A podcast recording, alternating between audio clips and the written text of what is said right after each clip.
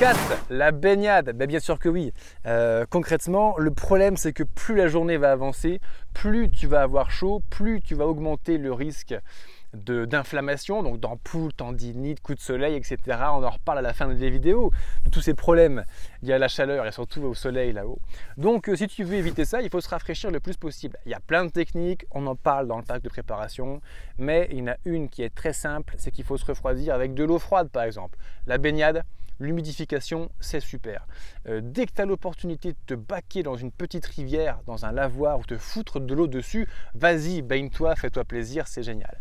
Et pour conserver en cas de forte chaleur l'humidité un petit peu plus longtemps, tu passes ta casquette sous l'eau ou tu passes ton bob sous l'eau. En plus, s'il est un peu déperlant, ça va faire une énorme masse d'eau à l'intérieur. Et vraf, tu le remets sur la tête, ça fait du bien. 5. Choisir son itinéraire aussi, c'est super important évidemment. Choisir son itinéraire, bah, concrètement, euh, si je partais faire un Saint-Jacques-de-Compostelle aujourd'hui, là, quand je regarde la carte des températures qu'il y a en Espagne, bah, je pense que celui qui est parti sur un Camino Frances, comme tout le monde, il est en train de se péter du 38 degrés avec pas un pet d'ombre au bord des sentiers. Alors que celui qui est parti, euh, je sais pas, sur un Camino del Norte, comme celui que j'ai fait quand je suis parti faire mon Saint-Jacques, il est à 24-26 degrés, avec de l'ombre, avec le petit courant d'air frais et humide de l'océan, bref, un vrai régal. Donc euh, concrètement, si tu peux choisir ton itinéraire et si tu peux bien le choisir avant de partir, c'est bien. Quand il fait 37 degrés, bah là typiquement je dirais plutôt traverser le Morvan ou la chaîne des Puits plutôt que de partir faire la traversée du Mercantour par exemple sur les coteaux en caillasse exposés plein sud euh, sans eau. Bon, évidemment. Et ça, euh, bah, il faut le faire, il faut bien préparer son itinéraire. Et en parlant d'itinéraire ombragé, bientôt on sera avec un groupe en sortie trek le week-end du 2 et 3 septembre. Nous serons à Fontainebleau, départ de la gare de Fontainebleau. Et le week-end du 23-24 septembre de mémoire, on fait le dernier week-end de trek en groupe de la saison. Il reste encore des places, ce sera dans le Morvan, aux alentours d'Avalon. Donc euh, vallée du Cousin, les forêts de chênes et de hêtres. On sera bien à l'ombre, même si on se pète encore de la canicule en fin d'été. Et enfin, sixième et dernier point de cette vidéo, quels sont les risques de la canicule?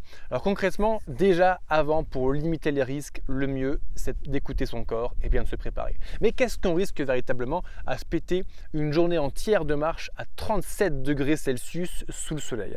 Eh bien, la première chose, c'est évidemment les coups de soleil. Ça vous connaissez, c'est pour ça qu'on a parlé de bien se couvrir la tête, mettre des vêtements à manches longues pour pas se faire cramer par le soleil. La deuxième étape du coup de soleil, c'est l'insolation. Je ne sais pas si vous connaissez ça, je ne sais pas si tu connais l'insolation. Pour ceux qui me suivent depuis le début, rappelez-vous, en 2017, je suis parti traverser le Portugal à pied et à un moment, au beau milieu de, de l'Algarve ou de la non déjà, eh bien, euh, je me suis payé une insolation. Il faisait 40 degrés, plus de 40 degrés, j'avais pas assez bu, j'étais déshydraté et l'insolation a fait que je n'avais plus d'appétit. Donc déjà une énorme sensation de fatigue, sans parler des coups de soleil, j'étais tout rouge, j'étais cramé, j'avais mal. Ensuite, une grosse sensation de fatigue, Ensuite, euh, j'ai vomi euh, partout. C'était dégueulasse. J'ai eu la chiasse partout. C'était dégueulasse aussi. J'aurais pas aimé être à la place de la femme de ménage du camping parce que c'était vraiment ignoble. Et ensuite, c'est aller plus loin. L'insolation, ça, peut se barrer en fièvre délirante. J'ai eu la fièvre. Je me suis relevé à 3 heures du mat à 3 heures du mat, alors j'étais dans un état pas possible. Je suis allé chier pour la 17e fois de la journée dans les toilettes qui étaient peut-être à 50 mètres de ma tente. L'aller-retour, donc 100 mètres de marche, ça m'a pris un quart d'heure. J'étais au bout de ma vie. J'ai rarement eu d'aussi grosses courbatures que ça. Ça te tue. Ça tue ton corps. C'est vraiment un truc de ouf.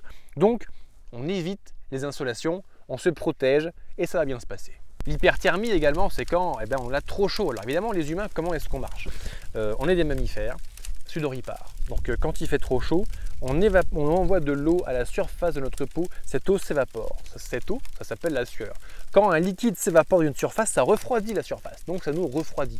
En fait, on a une clim intégrée. Et il y a un moment, si on a trop chaud, si on est trop déshydraté, qu'on n'a plus assez d'eau, on ne peut plus suer et la température du corps augmente, augmente, augmente, augmente, augmente. Et ça, c'est pas bon. Les UV également sont méchants. Hein on en a parlé tout à l'heure, protégez-vous les yeux des UV, protégez-vous la peau des UV.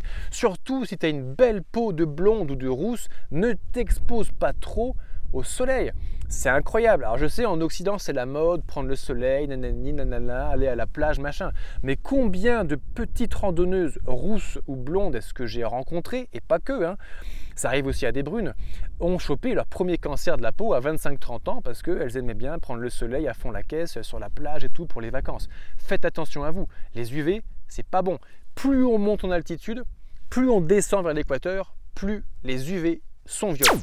La déshydratation, c'est pas bon non plus. Ton corps est constitué environ à 70% d'eau, entre 50 et 80%, ça dépend un petit peu comme tu es fait. Et euh, moins tu as d'eau, moins ton sang est fluide, donc moins ça circule là-dedans et moins tes fonctions physiologiques de base peuvent fonctionner. Ton corps ne peut plus fonctionner normalement quand tu es déshydraté. Avec 5% de déshydratation, tu perds 30% de QI, tu perds 30% de faculté physique. Et là, c'est pas bon non plus. Et le problème ultime de tout ça accumulé, déshydratation, plus hyperthermie, plus nanani, plus c'est un risque de crise cardiaque accru, notamment chez les hommes de plus de 50 ans. Donc prenez soin de vous. Des fois, il faut écouter son corps, des fois, faut pas y aller. Des fois, faut rester à l'albergue, faut rester au refuge, faut pas s'exposer à une trop forte chaleur, surtout pour les hommes de plus de 50 ans, pour les anciens, pour les personnes fragiles, malades, les jeunes enfants également prenez soin de vous, les amis. Tous les ans, il y a des morts d'hyperthermie, crise cardiaque due à la canicule sur les sentiers. J'espère que vous n'en ferez pas partie. J'espère que vous suivrez les conseils de cette vidéo. À nouveau, si tu kiffes les conseils sur la rando, le trek, le pèlerinage, abonne-toi, like, dis-moi en commentaire ce que tu as pensé de cette vidéo. C'est le dernier moment pour le faire. Et puis en attendant, moi je te souhaite une bonne fin de journée et à très bientôt sur la prochaine vidéo, lundi prochain à 18h. Ciao